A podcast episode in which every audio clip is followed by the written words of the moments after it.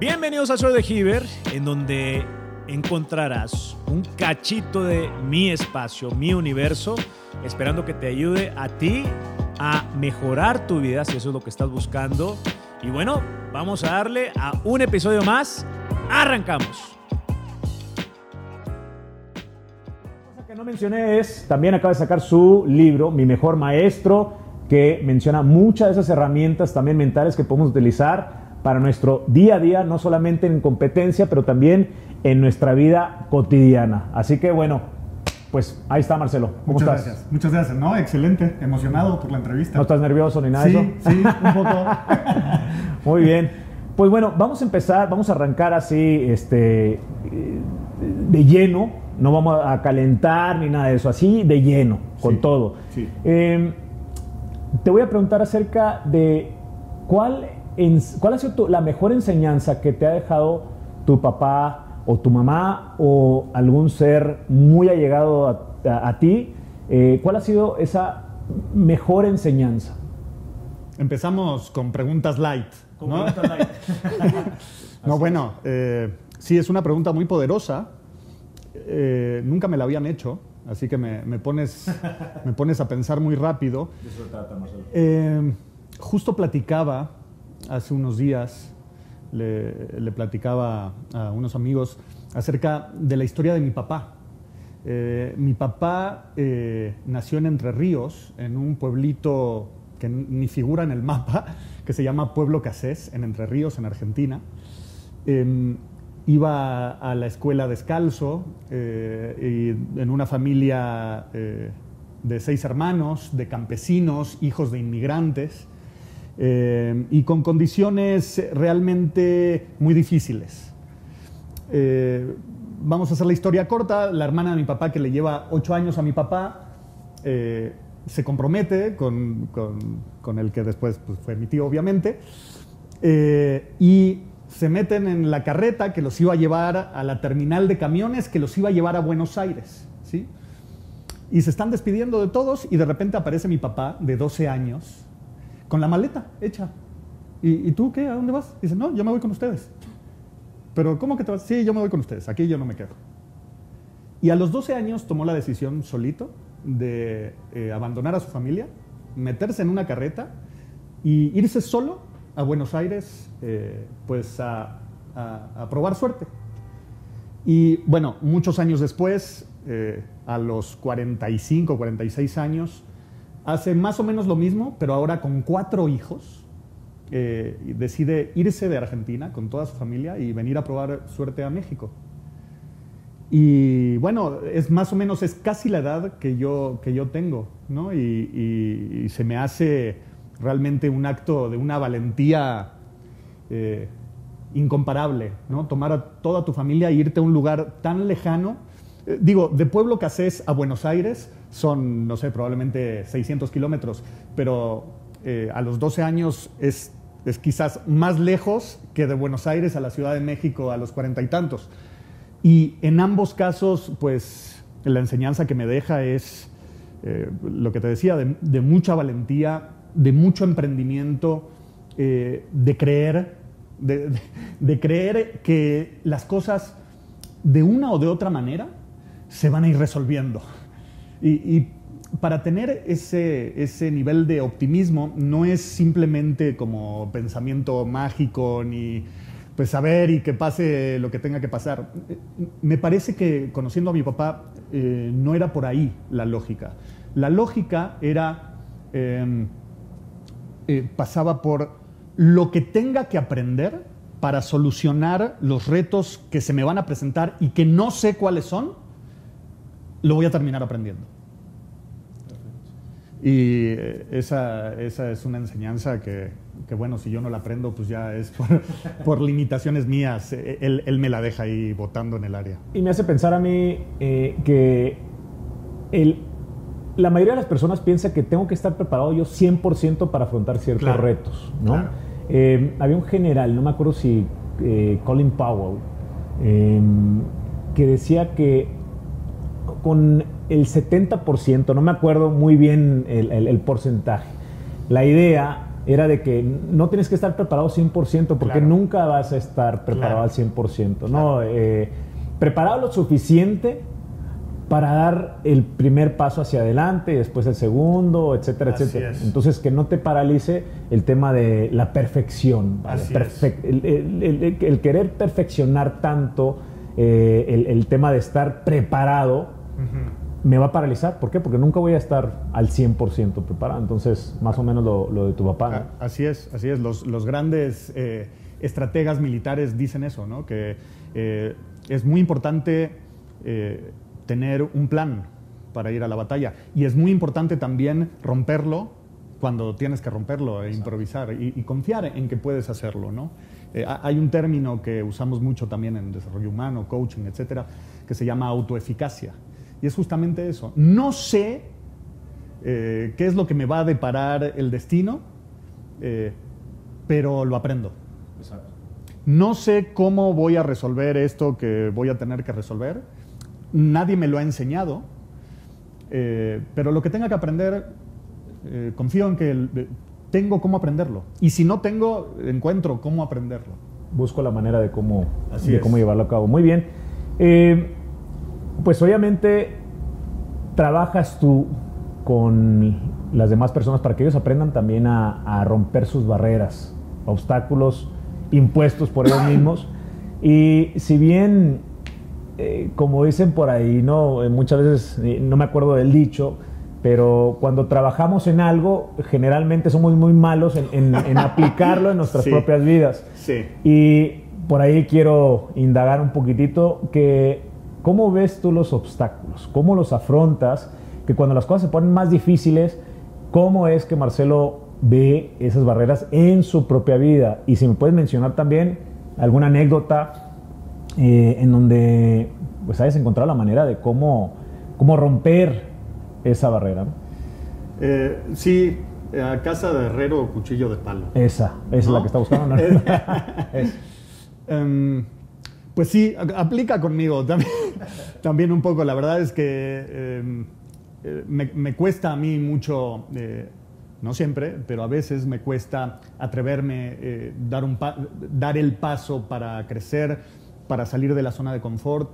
Em, hay algo que me sirve a mí y es reírme, reírme de mí, reírme de mis limitaciones, reírme de mis miedos, que no son pocos. Eh, y, entonces le, quito mucho peso a eso, lo, de, lo, desmitifico. Y, hablo de eso, no tengo problema de hablar de, de mis miedos y de lo que me preocupa y de lo que me genera ansiedad eh, porque, porque si algo me ha servido a mí y si algo me he dado cuenta que también con mis clientes, sean atletas o no atletas, les sirve para superar eh, sus miedos y, sus eh, limitaciones que vienen desde adentro, es em, hablar de eso. Yo todavía me sorprendo que hay muchos profesionales de, eh, de la psicología deportiva o del coaching mismo o de otras corrientes que no que, piensan que mejor no hablar de los miedos. Aquí no tenemos miedos. ¿No? Aquí somos todos muy valientes y porque si hablamos de los miedos los invocamos. yo no soy de yo no me compro esa. Yo lo que hago es hablemos de eso. ¿Qué te preocupa? ¿Qué es lo que te da miedo? Y si sucede eso, eh, ¿cómo lo podríamos resolver? Mejor ponerlo sobre la mesa. Eso es lo que, lo que a mí me sirve. ¿Y alguna anécdota eh, que nos puedas platicar así en concreto de algún caso? Puede ser algo muy sencillo, de dónde, cómo y cuándo aplicaste eh, como herramienta, vaya, esa situación. Bueno, hablabas del libro. el libro es una novela corta, eh, tiene como setenta y pico de páginas. Eh, me tardó unos seis meses en escribirlo y me tardó unos siete años en publicarlo. ¿Por? Por miedo, por miedo. Por, las críticas, por, opiniones de los demás. Completamente, por inseguridad, porque qué tal si, si no se vende y qué tal si, si se burlan y qué tal si me dicen, ¿y tú a quién le ganaste? ¿no? Como cuál es que... Em, y llegó un punto en el que mi editor dijo, Marcelo, ya, o lo publicamos eh, o abandono el proyecto. Y entonces eh, cerré los ojos y dije, pues así, realmente, si, si, no lo hago ahora, muy probablemente no lo vaya a hacer nunca.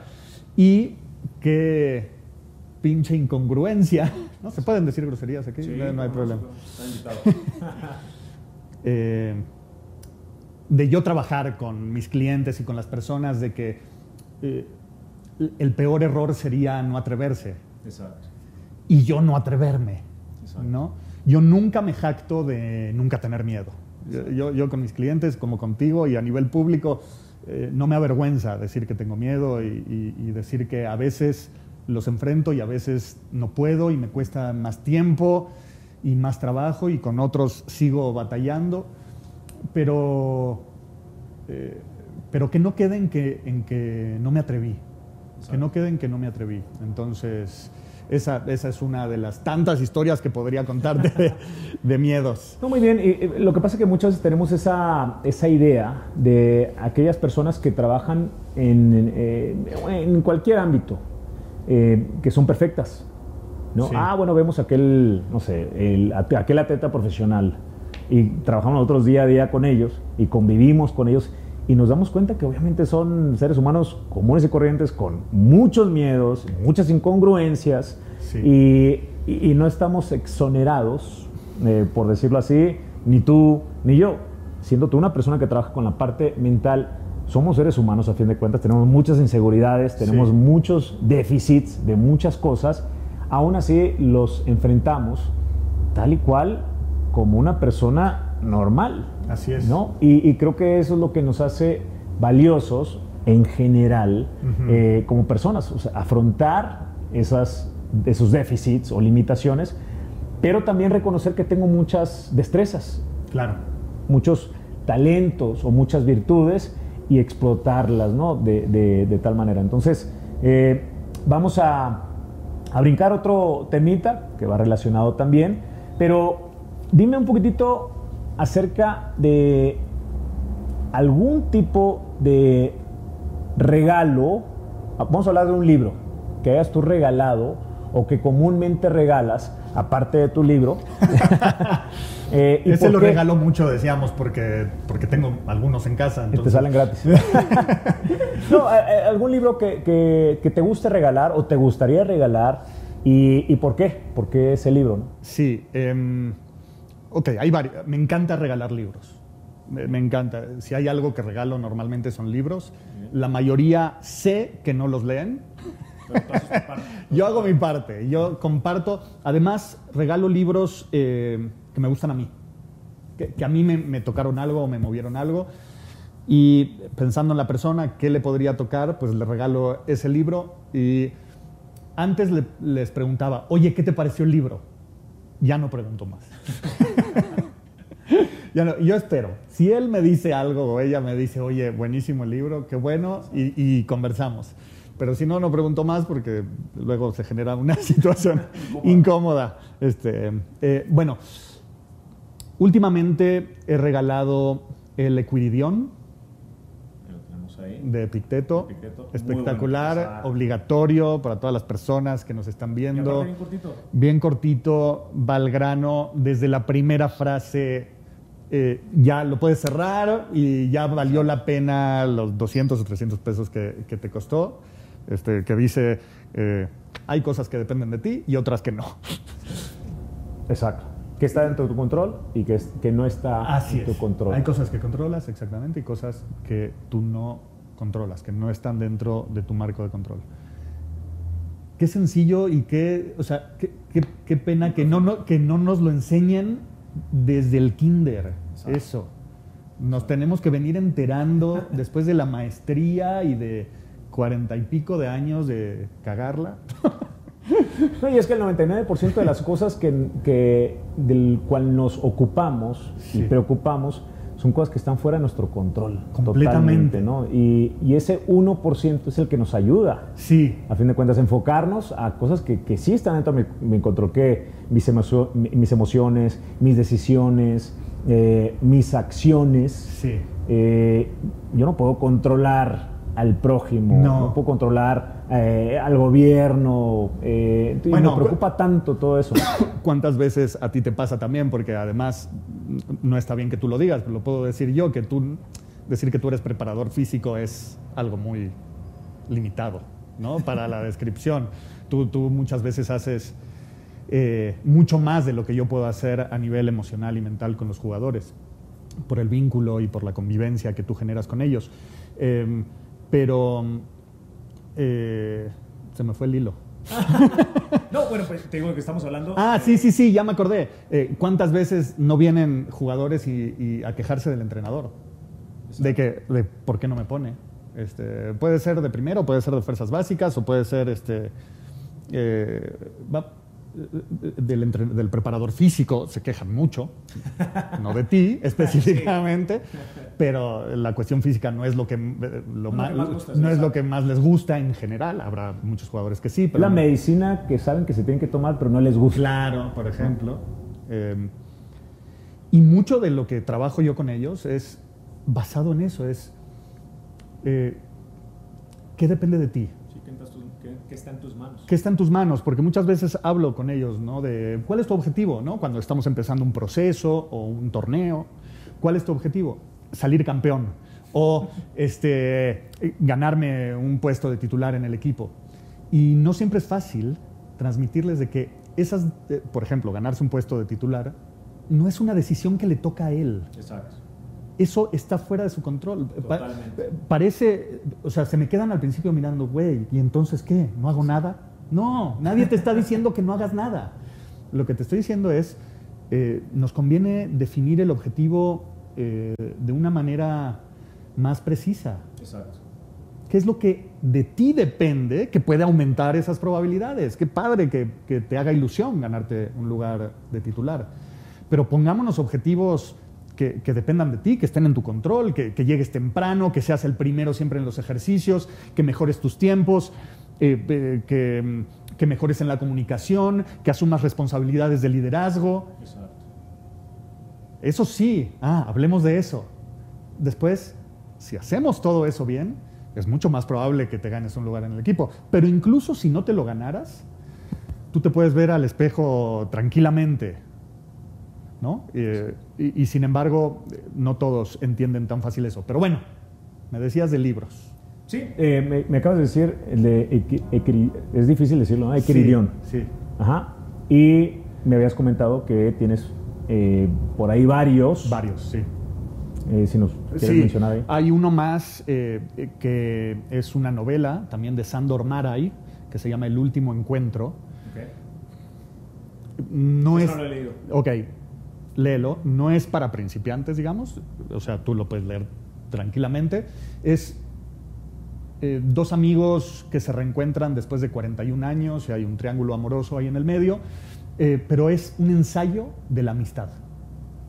Un ensayo de la amistad. Increíble, impresionante. Bien. impresionante. E- ese, sí, sí, sí, sí, ese, ese también es muy bueno. Recientemente he regalado eh, otro que se llama en inglés The, The Subtle Art of Not Giving a Fuck. Mark Mason. Así por ahí lo debes de tener, Sí. seguramente. El sutil arte de que te importe un carajo.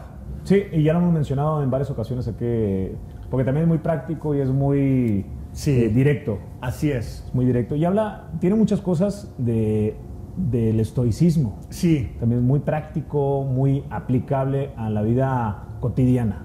Y, y Vale. hab- y hablando de estoicismo, eh, te quiero agradecer también públicamente porque tú me abriste la puerta al estoicismo. Ah, muy bien. Eh, Qué bueno. Sí, sí, tenemos sí, más, sí. tenemos más seguidores. Sí, sí, sí, no, espectacular. eh, el obstáculo es el camino. Exacto, eh, Ryan Holiday. De Ryan Holiday, eh, todo eso, to- todo, eh, todo ese mundo eh, me lo abriste tú. Y la verdad que de ahí he sacado muchísimo material que uso en mis sesiones y en mis cursos, eh, en lo que escribo.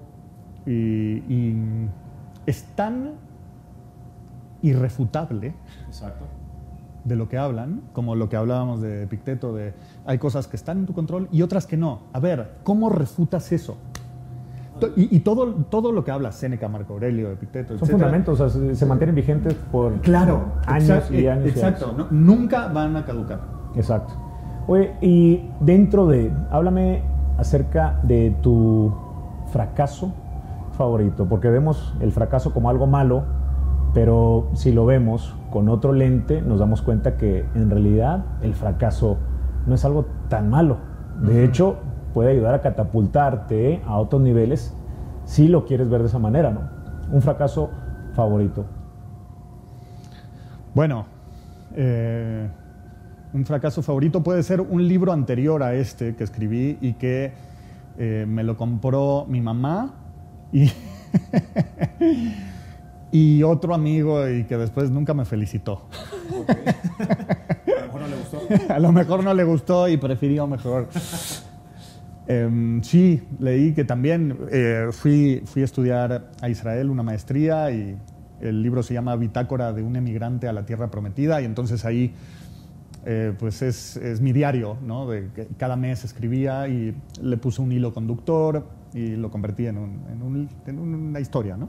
¿Y qué aprendiste de, Y sí, de mi- ese fracaso favorito? de, de ese fracaso aprendí que, eh, eh, que los libros no se venden solos solo por publicarlos en Amazon, por ejemplo. Aprendí que, eh, que si quiero hacer algo hay que hacerlo bien. Hay, hay que invertirle energía, hay que invertirle tiempo, hay que asesorarse de las personas que saben más que yo de ese tema, como, como por ejemplo de, de la industria literaria. De otra manera, em, es más difícil. No es que no se pueda, seguramente hay muchos casos de éxito de gente que publicó su libro y vendió millones después. No fue mi caso. Y si hay algo que yo aprendí fue, fue eso, asesorarme. Y gracias a eso, eh, por eso ahora publiqué este libro con, con una editorial y tal. Ese es el, el primero que me viene a la mente. Seguramente hay muchos más. Sí, no, por supuesto, me imagino. Eh, igual y estamos hechos de muchas, de muchos fracasos, entre comillas. ¿no? Creo que es. aprendemos más de nuestros fracasos o derrotas que de nuestras victorias. Sí. Eh, generalmente así sucede, ¿no? Sí, sí. Y, y- y- y coincido de que se aprende mucho más, aunque en ese momento uno no la pase bien, ¿no? Porque este, hay que reconocerlo, ¿no? El- a nadie nos gusta fracasar. Y por más que entendamos que son muy útiles los fracasos, si, si te dieran a escoger, Sí, quizás claro. dirías, a ver, el, el próximo reto que vas, ¿quieres fracasar? No, ni madre. Exacto. No, no, no quiero, no quiero fracasar. El problema es que fracasamos. O sea, no es una opción no Exacto. fracasar. No es si te toca fracasar, es, Claro, cuando, es cuando toca- te toque, ¿Qué haces? totalmente. cómo te levantas. Y bien importante el, el lente que uno tiene ante la adversidad o ante los fracasos, ante esos desafíos, obstáculos, eh, porque es lo que te ayuda a catapultarte, de cierta forma, a, el nivel que, a- al nivel que quieras llegar. ¿no? Obviamente, entre más alto quieres llegar, pues tienes que afrontarte a desafíos mucho más grandes. Así es. Y, y bueno, eso implica que vas a tropezar una y otra y otra vez, ¿no? Entonces, pero la idea es eh, tener la convicción súper, mega, recontra, fuerte Sí. para poder sobreponerte a, a toda esa clase de situaciones, ¿no? Ah, Hay, hay un entrenador eh, de coaching mío, uno de los mejores que he tenido, que se llama Omar Salom, y que en eh, los entrenamientos de coaching nos decía, eh, normalmente los entrenamientos de coaching son de un fin de semana completo, desde tempranito en la mañana hasta tarde en la noche, entonces en la mañana nos decía, ok, em, obligatorio para el día de hoy, eh, equivocarse por lo menos cuatro veces. Exacto. Y te, te da un lente Completamente distinto, distinto. Y entonces eh, dices, ok, vamos a equivocarnos. Vamos a equivocarnos. Em, pasa mucho en fútbol, ¿no? Que el jugador eh, prioriza el no equivocarse. Y tú lo mencionas en tu libro. Así es, Exacto. así es. Y entonces no crece, no crece. Juegas a la segura. Juegas a la segura, exactamente. Lo leí el libro. Lo leíste, muy bien. Mi tarea. Muy bien, tienes una palomita más en... Muy bien, gracias. Em, juega a la segura, por supuesto, y, y ese es el error más grave. Ese es el error más grave. Por eso cuando muchas veces hablando con los entrenadores en el club y en otros lados, em, procuro compartirles toda esta visión, ¿no? de que no, eh, no castigar al que se equivoca. Claro, porque es el que lo está intentando. Si hay un jugador que lleva toda la semana sin equivocarse ni una vez, no necesariamente es algo bueno eso, porque, porque está haciendo lo que ya sabe hacer y no se está atreviendo a salir de la zona de confort, a explorar afuera, a, ganar una herramienta más, porque sabemos, eh, como un dato científico, si podríamos decirlo así, que para aprender te vas a equivocar. Exacto. Entonces, si no te estás equivocando, probablemente quiera decir que no estás aprendiendo y eso sí es para preocuparse. Correcto. Sí, eh, el, tema es de que lo vemos como algo malo, ¿no? un fracaso. Hoy me voy a ver mal. Eh, y muchas veces nos, nos, preocupa tanto las opiniones de los demás. ¿Qué me van a decir los demás? Si, se supone que ya soy un máster, se supone que soy un chingón, Así eh, ¿por qué yo me voy a equivocar? ¿no? Y, y, también me gusta mucho porque habla Carol Dweck eh, en su libro de Mindset habla de un fixed mindset y un growth mindset. Fixed mindset es una mentalidad fija y un growth mindset eh, habla de una mentalidad de crecimiento. En una mentalidad fija dices, yo ya soy un fregón y claro, hago un esfuerzo suficiente para no verme como que me estoy esforzando tanto, porque supone que un fregón no se debe esforzar tanto y, se, y, debe verse natural y estético todo lo que hago. Es que nos enseñan eso. Nos, enseñan eso. Ser perfectos. Claro, que si eres un chingón, no te equivocas. ¿Y, qué, mensaje más tóxico? Cuando es justo al revés. Para ser un chingón, tienes que estar dispuesto a equivocarte y a no dejar de equivocarte por el resto de tu vida.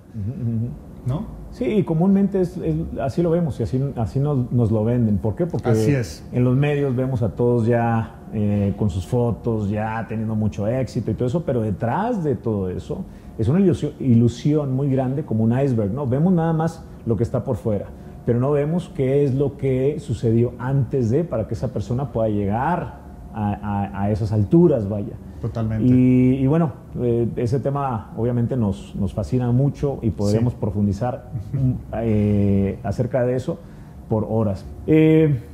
Tienes a Marcelo Shechman, de 18 años, aquí enfrente. ¿Qué le dirías hoy en día, ya con tus, todas tus cicatrices colgadas como medalla, que, cuáles son las lecciones más destacadas que le puedes decir? ¿Sabes qué? A, ese Marcelo, haz esto, no hagas esto, sé más así, sé menos de tal forma, ¿no? Em, hay algo con lo que trabajo y me cuesta, entonces por eso me encantaría decírselo al Marcelo de 18, y es... Em, mm, no te tomes tan en serio, ni a ti, ni a lo que pasa alrededor. Ah, eh, tranquilo, güey, porque esto que ahora te super angustia, en un par de semanas o en un par de años, pero eventualmente se va a ver como algo mucho más intrascendente de lo que se ve ahorita. Entonces, qué desperdicio de, energía y de ansiedad. no te tomes tan en serio. Eh, tú dale para adelante. Como la lección eh, que aprendí de mi papá. Tú, dale para adelante. Eh, si, si hay algo que ya sabes que vas a tener que enfrentar, pero todavía no tienes la habilidad, la, vas a ir aprendiendo. No te preocupes, la vas a ir aprendiendo. ¿Algo más? ¿Alguna otra lección ahí? Eh, ¿Alguna otra lección? Em, eh, probablemente aprovechar el tiempo y aprovechar el tiempo en el sentido de hacer cosas con el tiempo, pero también de aprovechar el tiempo eh, en el sentido de disfrutar, cuando quizás hoy en la tarde me quise sentar a leer o a ver una peli, o, eh, disfrutarlo también. Y, eso tiene que ver con aprovecharlo. Exacto. Aprovecharlo es Aprovechar el aburrimiento. Claro. Muchas veces que pensamos que el aburrimiento es, eh, es, falta de productividad y no necesariamente es el caso. Y creo que es lo no, mismo que estás hablando. Exactamente. No, no todo tiene que ser producir. A veces es eh, disfrutar, es ir al cine solo. Sí. No, da, ¿no? a veces pasa. Dar, exacto. Date, gracias. Eso es lo que me estaba faltando. date permiso, date permiso. Eso no quiere decir que te vuelvas un flojo irresponsable, ¿no? No, no, no, no. no. Pero así como trabajas muy duro, también date permiso de, de disfrutar cuando no estás trabajando. Porque además el trabajo tengo la bendición desde hace unos 10, 11 años que me empecé a dedicar a esto, que disfruto mucho mi trabajo.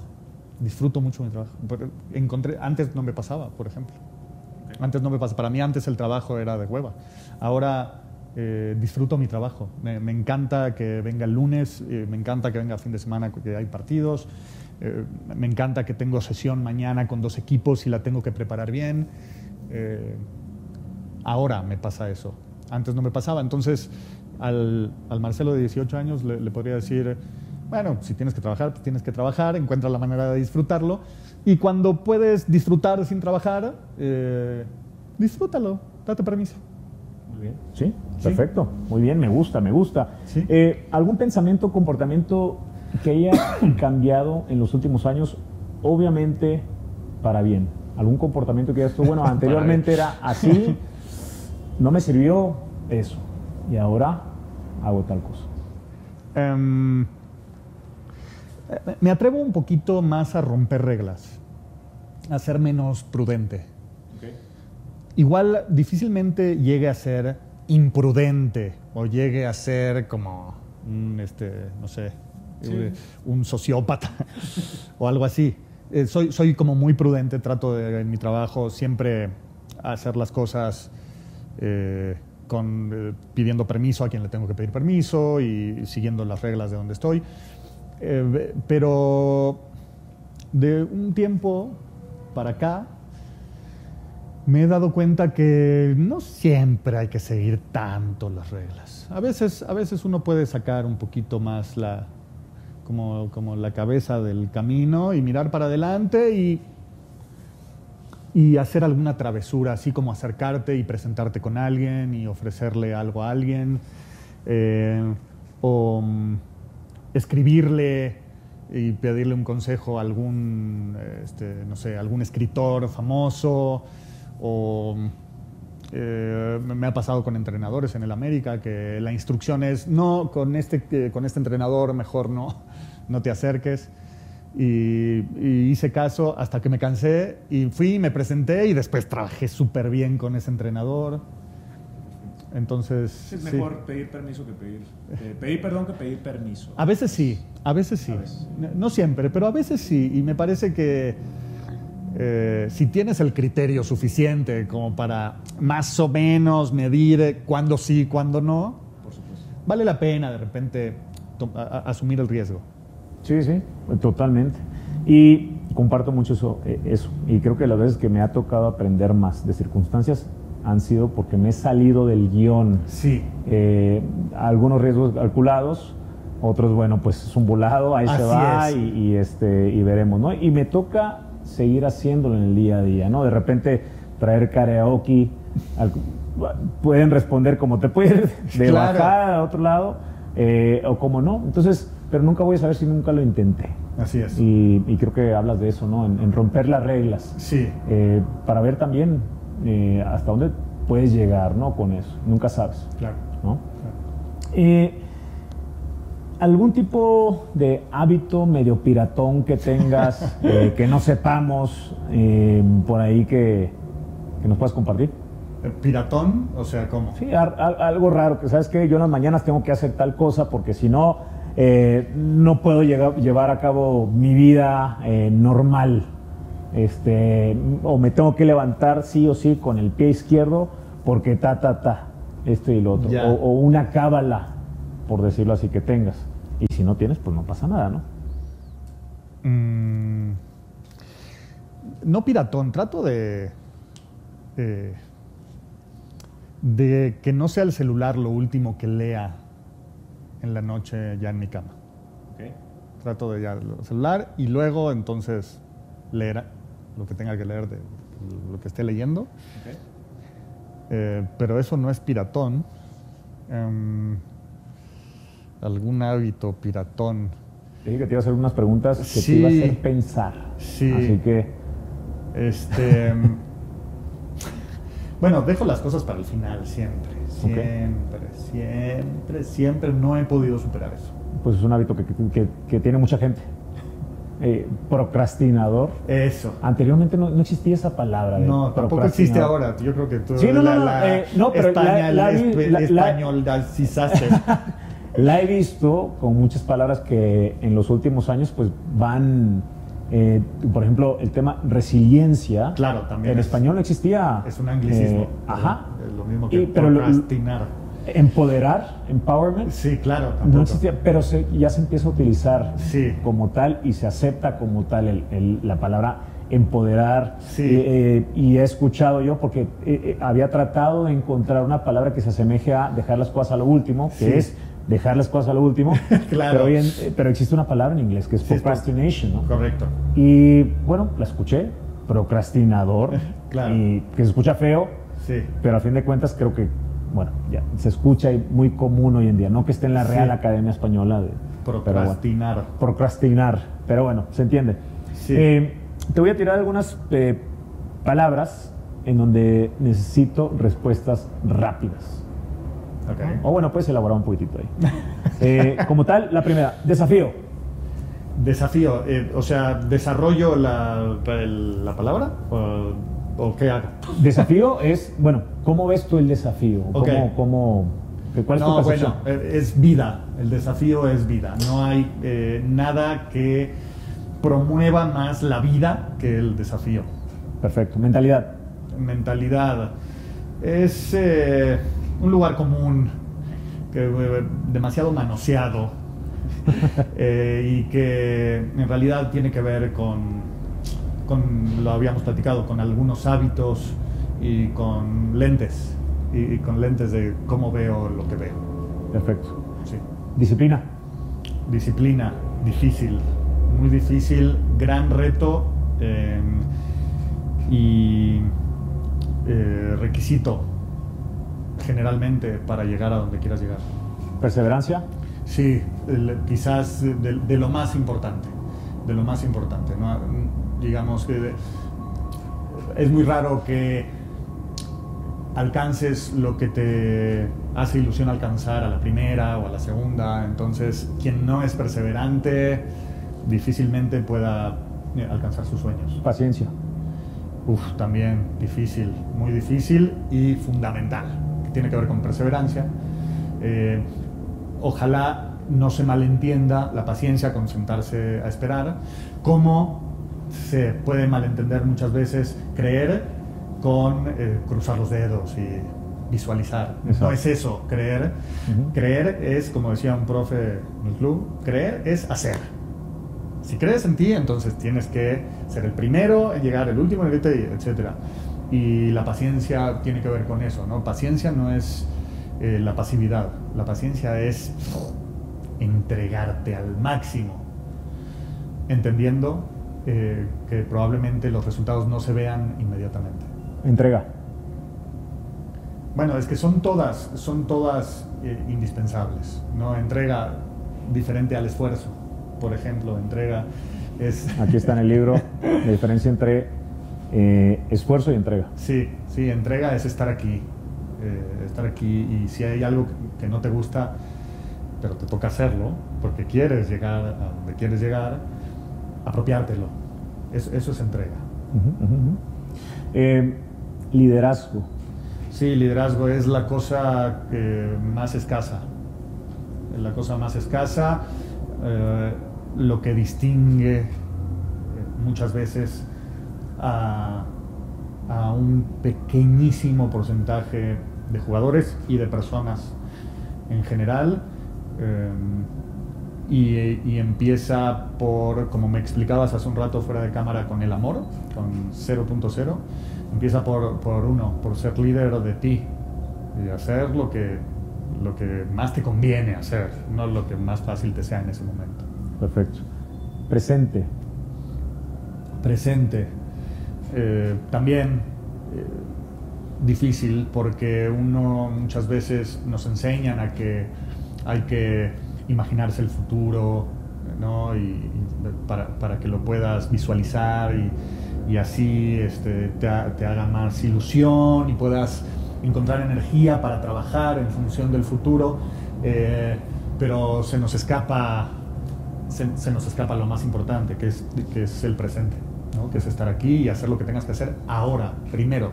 Ahorita hablamos del futuro, pero primero eh, es aquí y ahora, primero lo primero. Legado.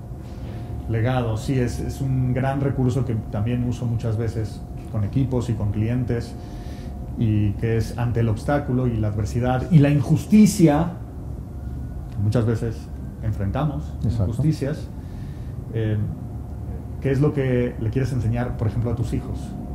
¿no? ¿Qué es lo que les, aquí tienes una gran oportunidad de dejarle un gran legado a tu hijo o a tus hijos porque eventualmente ellos van a enfrentar eh, otros retos similares a los, que tú, a los que tú estás enfrentando ahora y que quisieras eh, que, que, recuerden de ti en esos momentos. ¿Qué enseñanza quisieras tú que, que, que, ellos tengan en el maletín para enfrentar ese obstáculo? Entonces es, es una gran fuente de energía. Por último, Marcelo. Eh, Marcelo, búsqueda. Búsqueda. Eh, sí, seguir buscando y, y y reto y desafío y, y, y miedos eh, y, y, seguir, eh, y seguir adelante. Muy bien, eso ha sido todo por hoy, sobreviviste este, la entrevista, muy bien. Eh, pues bueno, te queremos agradecer, Marcelo, sé que va a ser muy valioso para las personas que les toque ver eh, esta entrevista y cualquier cosa, bueno, te tenemos ahí, vamos a poner ahí tus, tus enlaces, no te pueden encontrar, donde pueden encontrar también, por supuesto, este libro, El Mejor Maestro. Y nada, bueno, eh, por ahí a lo mejor va a haber una segunda parte, creo que hay muchas cosas ahí que nos puedes aportar todavía. Y créeme que disfruté mucho la entrevista, aprendimos eh, cositas muy interesantes, sobre todo de cómo piensa un Marcelo. Así que pues te quiero agradecer por mucho y todo. Gracias, gracias a ti, Giver. Eh, insisto, aprendo mucho de ti constantemente. Eres una fuente de inspiración y de ideas para mí. Al verte trabajar, eh, también a mí se me van ocurriendo cosas que puedo hacer. Y entonces es, es un privilegio convivir contigo tantos años y haber sido invitado a este espacio. Pues muchas gracias. Ahí lo tiene el señor Marcelo Sheckman para todos ustedes.